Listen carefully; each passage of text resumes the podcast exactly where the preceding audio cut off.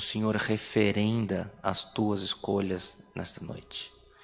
Assim como Boaz escolheu, assim como Ruth escolheu, assim como Noemi também, ali em escolhas pela sobrevivência, outro escolhendo na ausência da escolha de um outro, estava se formando a geração do rei Davi.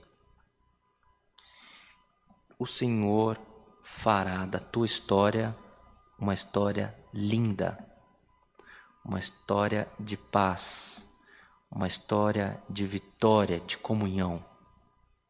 Hoje o Senhor te lembrou, te despertou e te anuncia: é caminhos de paz, é caminhos de alegria,